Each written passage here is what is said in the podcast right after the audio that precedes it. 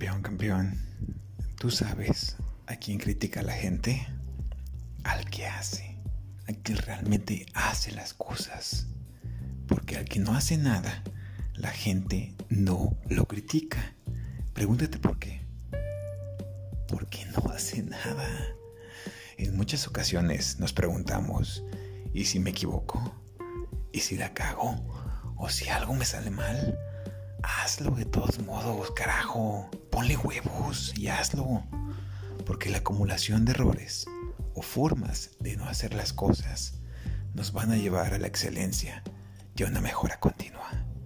Hazlo, carajo.